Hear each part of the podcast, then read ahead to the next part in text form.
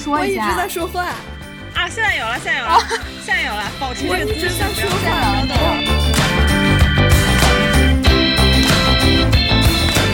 现在能听吗？现在呢？现在可以听见，但是刚才那个我要分享一个，后面就没有了。啊，那我不分享了，你分享，夢のせ心が何か沈み込むんだ。いみいんだ。そっちうまくやってるかこっちにもよ。今とこはまそんな感じなんだ。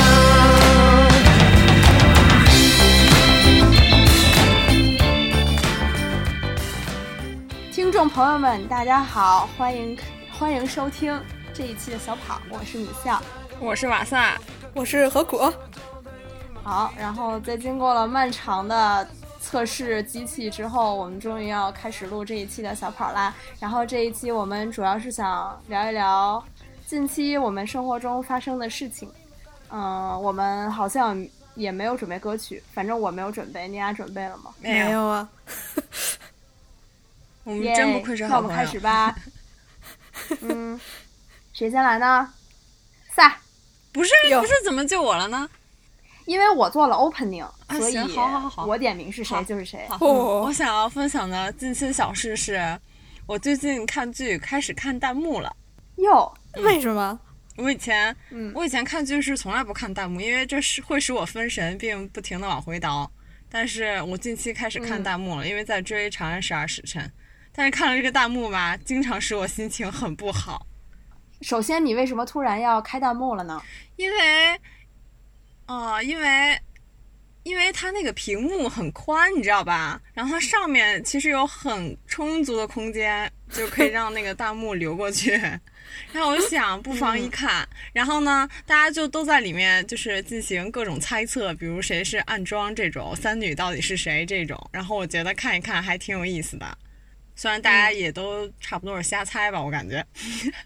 然后看着看着，这个弹幕就变了味儿，它开始变成了“叉叉大学来报道”。啊？为什么呀？对，就是“叉叉大学”“叉叉大学”“叉叉大学”就开始弹幕里就有好多那种大学的名字，然后在那里刷来刷去的。可是。可是十二时辰里面没有任何关于大学的信息啊！这话头这就让人我也不知道是，反正就从从就曾经有一节就是这样，就是各种大学在这里从左到右划过去，啊，从右到左划过去，我就觉得很令人费解。我就我很我就是我明白大家可能是我不明白，我不明白为什么大家要那样做，相当于打卡还是怎样？想知道第一个发的是哪个大学的？我已不记得了，反正真的是从 从那个国内到国外，从什么三本到一本，这个贵都有。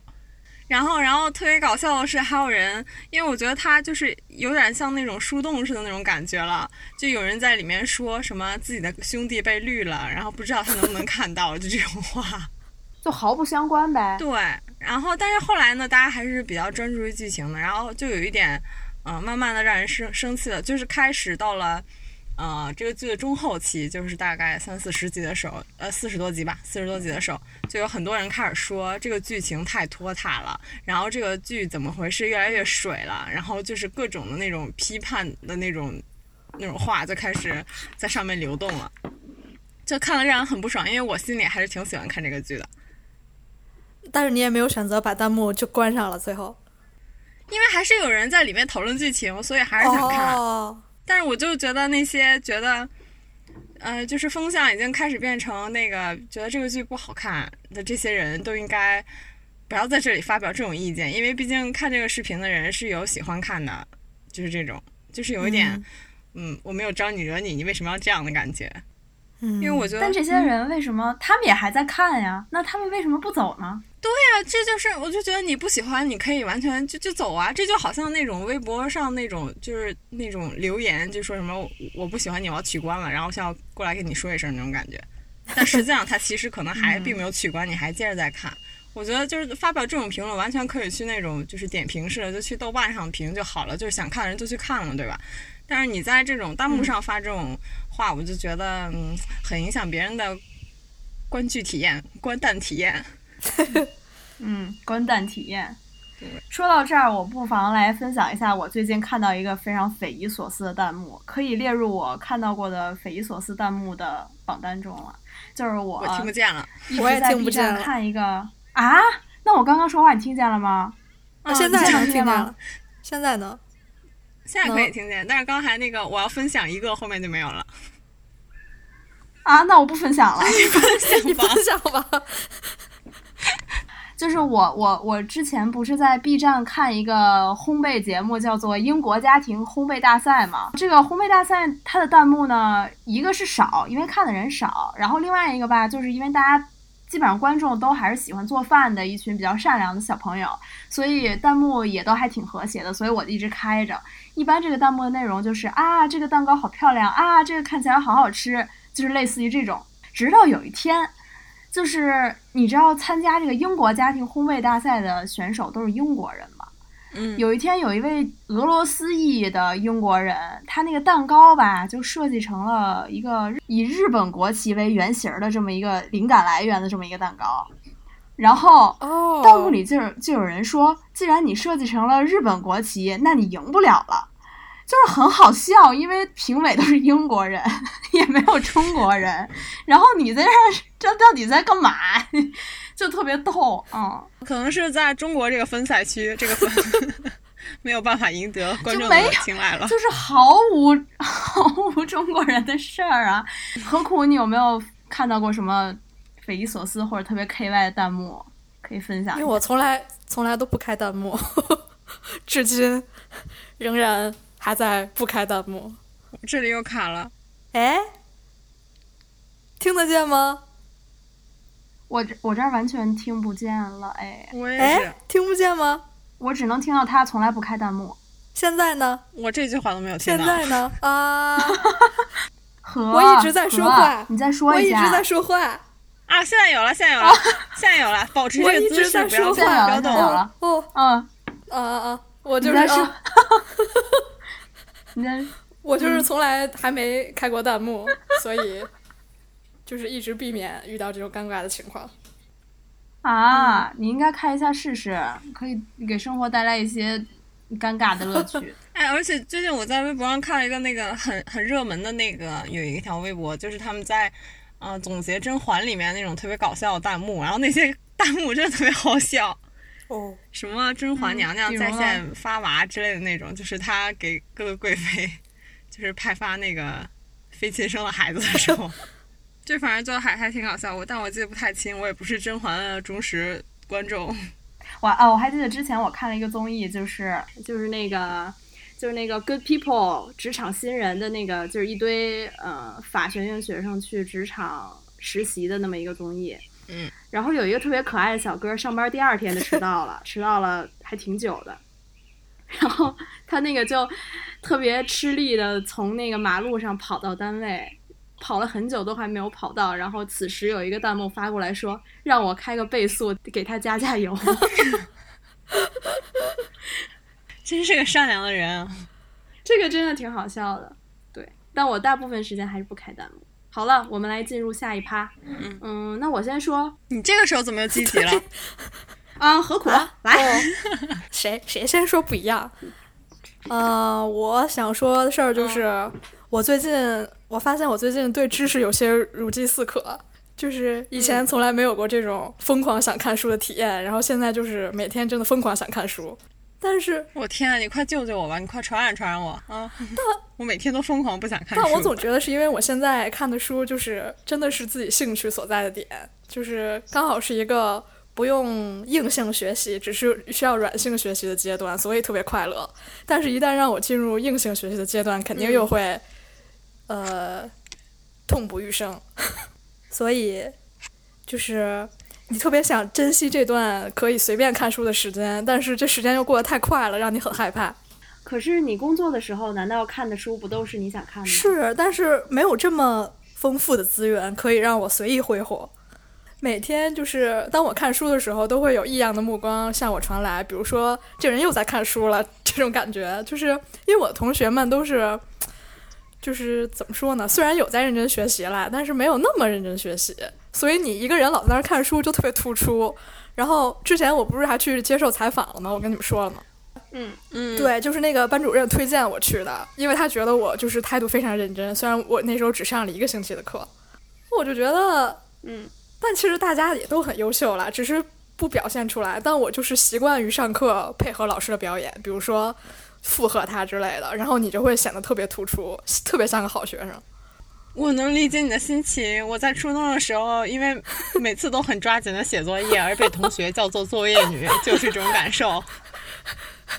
作业女这个这个 sense，作业女，对，哎，因为他们，因为我实在太抓紧时间写作业了，所以他们写作业的速度都追不上我。你为什么现在不能抓紧抓紧写作业呢？就毕竟那个时候已经耗费了，就是该写作业的这个份额吧，可能后来就没有这个。当时没有“学霸”这个。词，真的太可惜了。作业女，作业女也太好笑了吧！我觉得作业女都可以拍成一集世奇了，特别像那种，就是有一个女的疯狂做作业，最后她被作业淹没或变成了作业题之类的这种。被吸进了教科书里。就是只要作业下来，我每个课间都在写的那种感觉。嗯，但初中确实就是作业像洪水一般。对，就是写不完，你要尽快的斩断这些烦恼。就是因为你觉得这个作业，哦，我知道为什么，因为你觉得这个作业是可控的，就是你只要花几个课间，它就可以被写完。但是现在的任务不一样，就是你在花更多的时间，你也不知道它什么时候是个头。对，而且我觉得那会儿的作业吧，那会儿的作业你会做，但这会儿作业你不是会做。啊对嗯，对，嗯，这这就是失去控制和有控制的区别。嗯，我没有对他可以，我没有掌控他掌控他的信心。嗯，那你是否现在就在这种掌掌握一切的这种？也没有掌握一切状态中呢吧，但是反正没有初中时候那么能掌握一切，但是也还好。对，因为 这我现在的本来应该干的事儿是学日语嘛，但是那个课吧，就是完全没有在教你学日语，嗯就是天天像日语角一样，就是大家一块儿说话而已。对对，所以就 也没有什么压力，就是大家就像玩儿一样，所以就还好。但是同时又有一种我其实什么也没学到的你恐慌感同时存在。这和写作业是一样的，毕竟写作业写完了也不代表你题都会做。但初中那时候，就是写作业真的是一项很很瞩目的实力，你知道吧？就我那个时候不不明白为什么大家不写作，就是不爱写作业，因为在我看来，写作业真的是一件就是不太用动脑子的事情。呃，就就就反正不不太困扰我。你真的去看书和那个看这个题怎么做的时候，才真的很困扰。所以我就特别爱那种抄写工作。我上高中的时候最喜欢最享受那个抄政治题的感受了，就是那种答案。而且还可以边听歌边抄。嗯，对对对，就完全就是，而且你会整个人陷入一种非常平静的状态里，这种平静是非常、嗯让人享受的，有一种修身养性的感觉。确实是你现在很难再找回那种平静又踏实的感觉了。太难了。我跟你们俩说一下我现在的感受吧。我现在的感受呢，就是看着三个畜生在说一些人类世界的话。我给听众朋友们介绍一下，我们三个在用微信打电话来录这这这期节目。他们俩的头像呢，一个是哥斯拉，一个是两条狗，他们并排在我的头像上面，认认真的在谈论写作业的事情。看看这个世界把我们变成什么了？可是你的头像也就是一片草地呀，上面有一个可爱小女孩啊，你没看到她吗？它太小了。这个小女孩，这小女孩在我这个界面上看来，就是因为哥斯拉的存在而在落荒逃跑的小女孩的感觉。是这样。哦，在我这儿是我的哥斯拉在喷那两条狗。那我接着何苦的那个对知识如饥似渴的状态来说吧。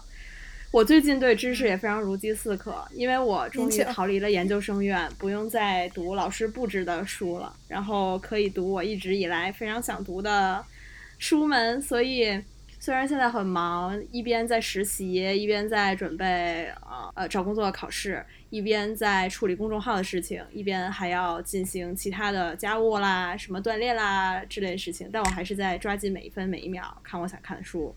这呢，就让我在办公室也变成了一个格格不入的女。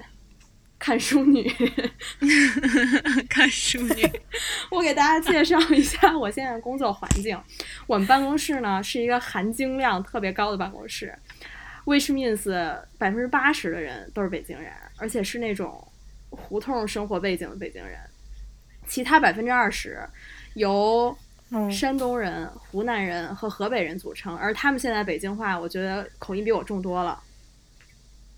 我就是，我觉得你也在进化中了。嗯，我是在进化中了，但是我们我们办公室就响彻着那种，哎呦呵，怎么着了？今天这那，他们，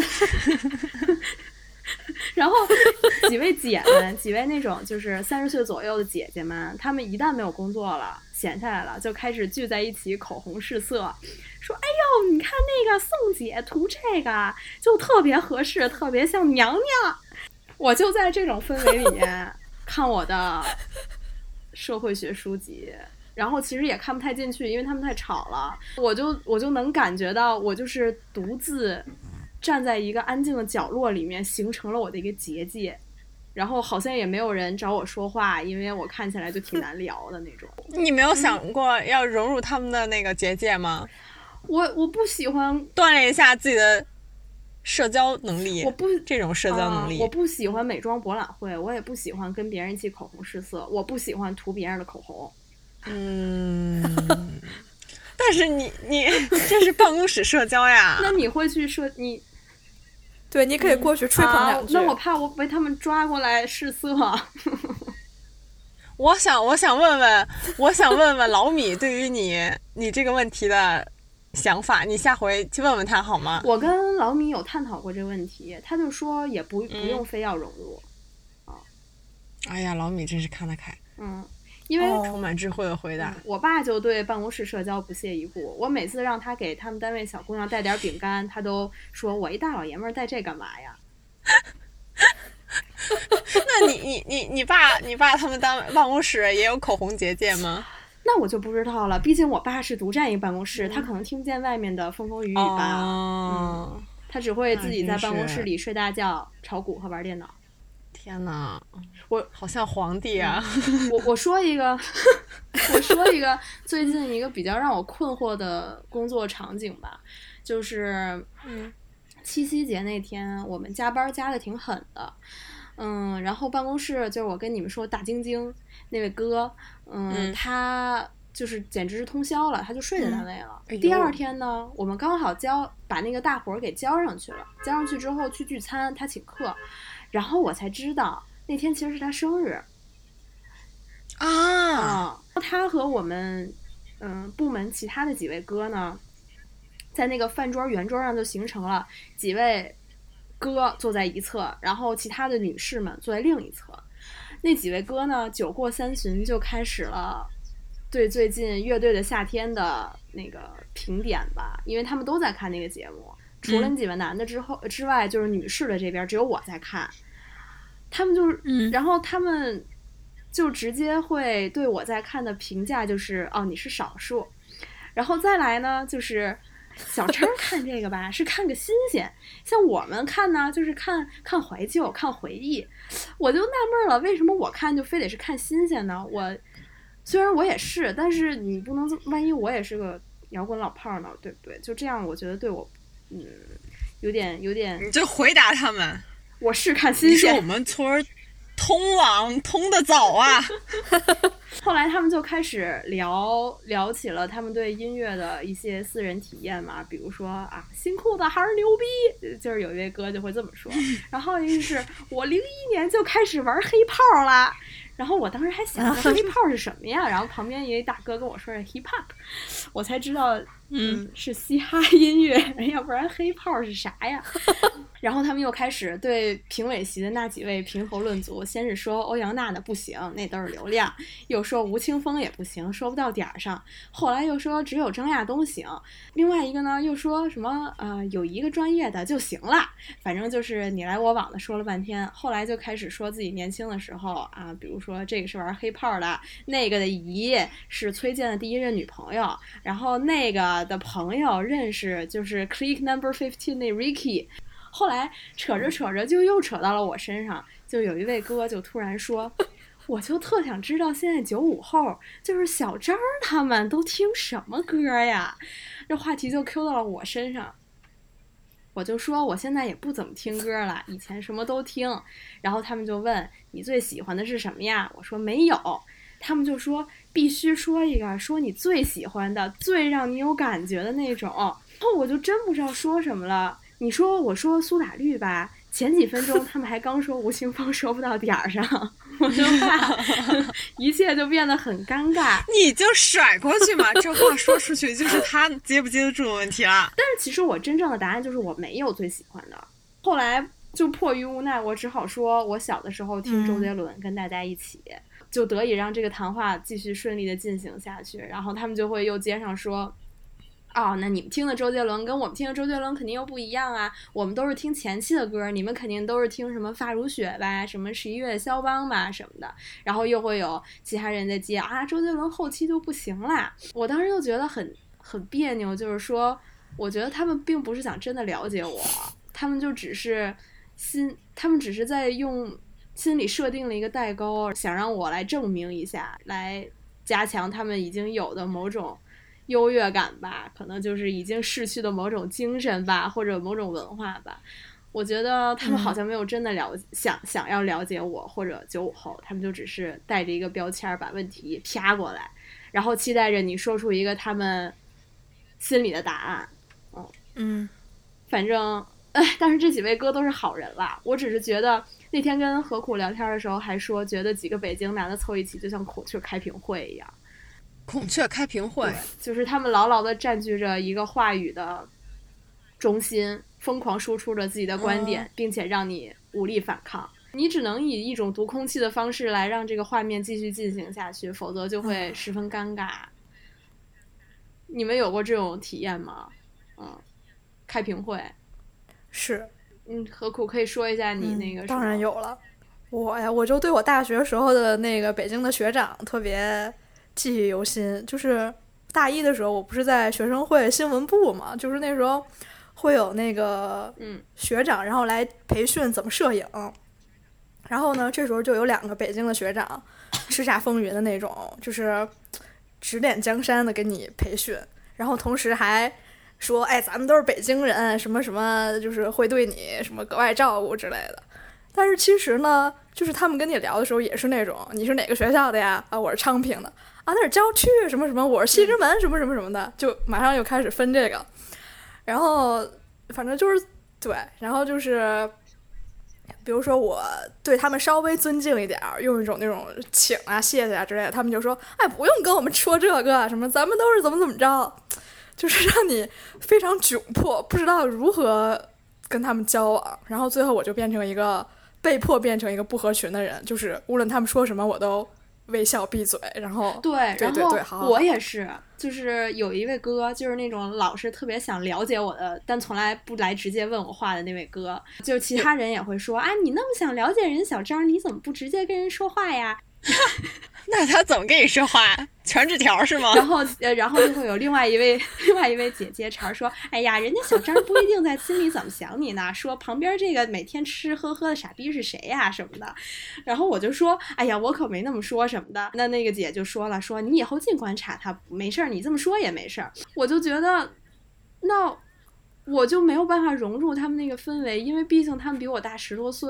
我那你怎么去跟人家那么说话呀？我我就在其中也感到十分局促，就是那种相熟的人之间拿你开玩笑。哦，对呀，你却无无法做出什么反应的那种，很难做出反应的那种感觉。哎，我也我其实我觉得这种就是还挺常见的，就是那种你你先到一个就是对你来说比较陌生的环境里，然后他们也不知道是为了向我展示他们的这个相处氛围还是怎样，就会嗯，就是做出那种怎么说，我就觉得这个这个这个整个过程对于让我熟悉他们其实没有什么用，只能向我展示他们之间有多熟，就是那种感觉。对呀、对呀、这是什么集体安全感吗？我感觉就是他们想把你拉入这个话题中，然后所以就是需要把你就是谈论你，但是你又没有办法像他们那样彼此交谈，你就只好被动的成为了一颗棋子。但他们都是好人啦，我也很喜欢现在这个工作，就只不过就是姐们太吵了，老在那样试口红。哎呀，你给人发表几句意见，你发表一些 由衷的赞美。他们每天都有说不完的话，我不想，对，你就过去吹捧一下最好。不，我下次过去吹捧一下，然后哦回来给你们汇报。嗯，嗯，行，嗯打破这个结界。好，嗯，那今天的故事会儿就完了，我们下期再见。还是还想再来再唠会儿？唠个啥？最近大家身体都好吗？不好，咋的了？我现在就是每天最有精力的两件事情，一个就是我今天午觉睡到什么时候，一个就是我今天吃什么。然后就是这个活动范围，你也可以从这两个问题里听出，他们都非常小。嗯，那你到底有没有在好好学习啊？我我没有，我羡慕你们如饥似渴的学习状态。我觉得好好学习的，对我们来说，我可能只限于我跟火苦的经验吧。让我们好好学习的动力嗯就是走出学院。就是结束这一切的感觉吗？哦，对，因为因为就是，因为我觉得从我来说，我是一个有阅读习惯的人，我也是一个有好奇心的人，我是一个喜欢学习的人。但是如果是在研究生院里面，我会觉得老师布置的任务很有压迫的感觉，然后也并不一定所有都是我感兴趣的，那它会磨掉一些我的好奇心，也会占用我自己想要学习的知识体系吧。所以，就是一旦毕业了之后，我就是更加如饥似渴了。但这种体验在大学的时候是没有的，因为明显本科的时候，嗯、业余时间是更多的嘛，但是就也不会选择看书。我不知道当时是怎么了，因为总有总有任务压着你，哦，对，可能是因为让你觉得时间似乎不能花、花在这个上面。我会一直在奔波，要不然就是一直在考英语考哦试，嗯要不然就是在实习。我觉得我大学看书最密集的一段时间，可能是大二大三那会儿，就是因为上很多专业课，然后还有那种黑五类，然后课上很无聊，我就看了非常多的小说和其他的。那段时间看的还挺多的。我觉得我哦好像就没有好奇心，你有好奇心，你可是一个刨根问底型选手。我没有，就是我好对学习奇心肯定是有的我没有那个求知若渴，我也不觉得有哪些知识特别吸引人，因为你现在身上有任务，是这样吗？嗯我真是太，我对我就现在对这个任务一点信心也没有，我就觉得，嗯我有点畏惧它。嗯，因为你现在身上有读正经书，就是打引号的任务，用它来写好论文毕业，所以那你想看的其他的书，嗯肯定就嗯变成了次要的嘛。等你真的拥有自己的生活之后，你肯定就会重新发掘一下各种兴趣。哎，我现在唯一的渴望就是，就是我觉得那个是不是上班了以后，周末就完全属于自己了呢？就是这个时间将不会交给任何任务的的那种自由的那种感觉呢？会有吗？何苦？您作为一个工作过的人，我觉得会呀、就是包括不是周末，就是下班以后，下班的那一瞬间，你就已经是自由的你了的那种感觉是特别强烈的。就是没有一个大的任务在压在你身上那种感觉吗？偶尔还是会有啦，就是加班也是会有，哦周末有任务也是会有，但是大部分的时间是没有的。它会有一个，就是断就断在那一瞬间，太想要这种感就自由了觉的感觉。我就 不知道要靠什么东西去解决一个很长的状态。我跟你嗯说，这就是学术界的悲哀，因为你现在还在研究生院。哦 等你对离开了研究生院，真的真的，呃，确实这跟工作性质有关系。就如果你就比如说我，我毕业了，我觉得跟我最对口工作可能是去作为文化记者，写一点社会点评类的那种嗯文化报道吧。但是这种工作，你的脑子就是二十四小时不停的，就是你要不断的想选题，你看到什么社会现象、什么新闻，你你都是脑子里要想。我应该怎么去嗯解读它？像这种就是生活跟工作完全搅在一起，你不会有任何一个自由的时刻。但是如果你去上班儿，你你你上了班儿在工作，下了班儿也不会把工作带回来，那这种就是你会有自己的生活。很棒。嗯而且就是就是因为现在在上学嘛，所以就觉得，嗯，你你任何那种暂停都不是暂停，就是你完全放松的那种感觉，会会让你有一些怎么说负负罪感，或者是就是当它结束以后，你会甚至有一些后悔。你觉得如果你没有做这件放松的事情，你离你的任务可能就更近了一步那种感觉。对对对，然后你就会觉得，就是这这一切都没有尽头。你说，我就说一个差不多的，就是我觉得我不是刚才说我在本科的时候对知识没有我现在这么如嗯饥似渴吗？我觉得是因为自从读了研之后，我就有一种知识焦虑在。比如说，我觉得我看个小说就是不务正业，我有那个时间，我应该去看论文、或者看专著。如果我是在看小说，我没有在看论文，那我就是比，那我就是怎么说呢？没有为我最后那个目的贡献点什么吧？唉。然后后来就是觉得你越学，你越觉得自己越什么都不知道，有好多要看的呀。即使你以后不再做学术了，感觉这个脚步也没有办法停下来，嗯。但这个就是心态跟没毕业的又完全不同，因为我现在是在自自己掌控节奏嘛。但我现在已经在这个漫长的状态里，觉得我已经没有办法控制我自己了。就是没法控制你自己？我觉得就是我，我对自己就是我，我对自己的行为和这个观念已经失去了掌控，我没有办法强迫我自己坐在这里学习或怎样。就我觉得以前我也不知道是为什么，就我现在一直在想，我以前是为什么可以坐在这里去看个很长时间的书，然后去这种，但就现在就是没有什么能阻止我让自己离开这个座位。除非让我导师坐在我面前，或者他一个电话打过来。但是我导师他是一个非常怎么说，他他觉得你能干好你你做的事情，就是他不会去 push 你那种感觉，就更让我感到绝望。你要不要把手机交给别人？我把手机交给别人也会去干别的事情，我发现了这一点，就是就是你如果把手机拿走的话，我可能会开始开始画画，就是那种乱涂乱画，上点色儿那种感觉，你知道吗？就是任何一种让我找到一些怎么说安全的感的那那些东西。又或者开始收收拾起了屋子，开始收拾起了自己的衣服，开始、嗯，呃，就是这种，就是这种事情。那你也许可以放弃治疗，就是静静等待着心理崩溃，然后终于把论文写完，终于痛苦的毕业。反正就这最后一把了。嗯，也是，我现在确实是我现在除了一个最后这个毕业的大论文，然后目前现在还有一个小论文，只有十天了。然后你现现在什么进在就是？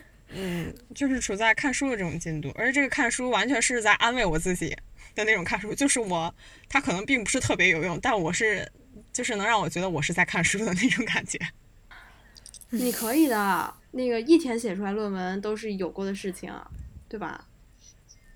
对，我觉得就是时间，时间一到，我就一切都解决了。觉得自己这样就很像一个小孩儿，嗯，因为我觉得一个成熟也不是呃，反正一个成熟的大人嘛，就是应该是对自己有一些控制，或者知道呃我自己到底是个什么逼样，知道要用什么招数对付自己这种。但是我现在就没有这种招数，没有吗？没有吧？完全没有那种，这种人太多了。没有。吧？大家，嗯，那我就安然的做我自己吗？嗯，何苦有什么战胜拖延症的妙妙方吗？我觉得她一直都是一个作业女。对，何苦真的是一个作业女。我呀，我怎么又变成我高作业女？中我高中写作业的动力完全是因为你一直在写作业。又来了，又来了！我作业女又来了还没有，因为我也很热爱女还没有抄政治啊，见识过比我总是抄的积极。啊，我就是从小的习惯就是把什么都妥当的安排好。就是我在开始写作业之前，我一定要想好，我先写什么，再写什么，什么时候把它写完。这种就是贯彻的特别彻底，以至于现在就完全习惯了。但我所以就即使拖延，也不会拖延的太久。但我觉得我现在就是。我我有一个很清晰的感觉，是以前我能做好这件事情，是因为我觉得我能做好这件事情，但现在就这件事情感觉就是我不能做，嗯 我做不好。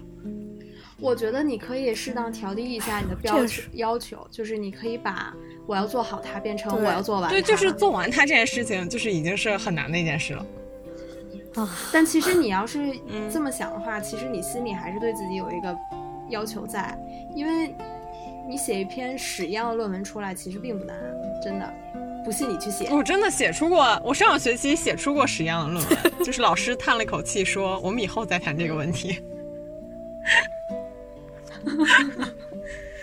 你就明天，啊你你不然就把它拆成那种明确的进度目标吧。比如说，你明天要把大纲写出来，你你只要把大纲写出来了，你今天就不干别，你就不干别的了。然后后天你再去写第一部分，大后天写第二部分，就是你只要当天完成任务，就不干别的了，就玩儿。”也好，那就是把现在的日子过成已经上班。嗯，对对对，其实是其实是这样的，尤其是越大的任务要这样啊，要上班一样，要规律的把它完成。把那我它掰开了揉碎了，一点儿一点儿来。之前我的一个好朋友徐田告诉我他，呃写论文时期的那个作息，他说是每天早上五点起来，然后开写，写到九点，是写了四个小时，然后他在九点钟的时候会再次入睡，然后早上再醒的时候，这一天又开始了，好就是就是他们这一天会醒来两次，把一天过成两天的那种感觉，就人为的把一天过成两天。就是如果你、哦如果你在九五点到九点这个时间没有就是觉得自己没有什么效率或者做的不是特别好的话，你就睡了。然后等你再起来的时候，这一天又开始了。你将尝我现在还没有成功的五点起来过。如果我能先，我先尝试这个上班的作息吧。如果上班的作息能支持我五点起来，我将进一步尝试这个进阶阶段。哦，对了，我还有一个建议就是，你写作的地方跟你起居的地方一定要分开。啊那真是太不巧了！你知道我宿舍，我床就在我的桌子边，嗯，我的桌子边就是我的床，嗯不可以，不可以。那我就不就是你你要出嗯你要出去写，然后回了宿舍就什么都不要干了。图书馆好嗯。那这个可以和上班这个作息嗯，结合在一起。对的，对的。对对对，即使你当天没有完成你所期望的那个任务量，你回来也什么都不要干了。好，这样会让我幸福吗？还是会让我更负罪感呢？就是有可能会有负罪感，但你知道你是为了一个更加可持续的发展目标。这很有道理，我将记住这句话。请你阅读我的《我要毕业》系列，想说不定会给你一些嗯精神上的支持。对于你这种稳步一天写一页的，是一页还是一千字来着？这种对我来说要求，七百字，对我来说要求太高了。你也可以的，作业女。我是从来没有成为过作业女。你没有在作业里找寻到安心的这种经历吗？呃，抽政治是真的有了，抽政治是最爱的活动，嗯以后一起抽政治哟。那今天不妨就这样吧，我们下次再聊，再见。再见。再见。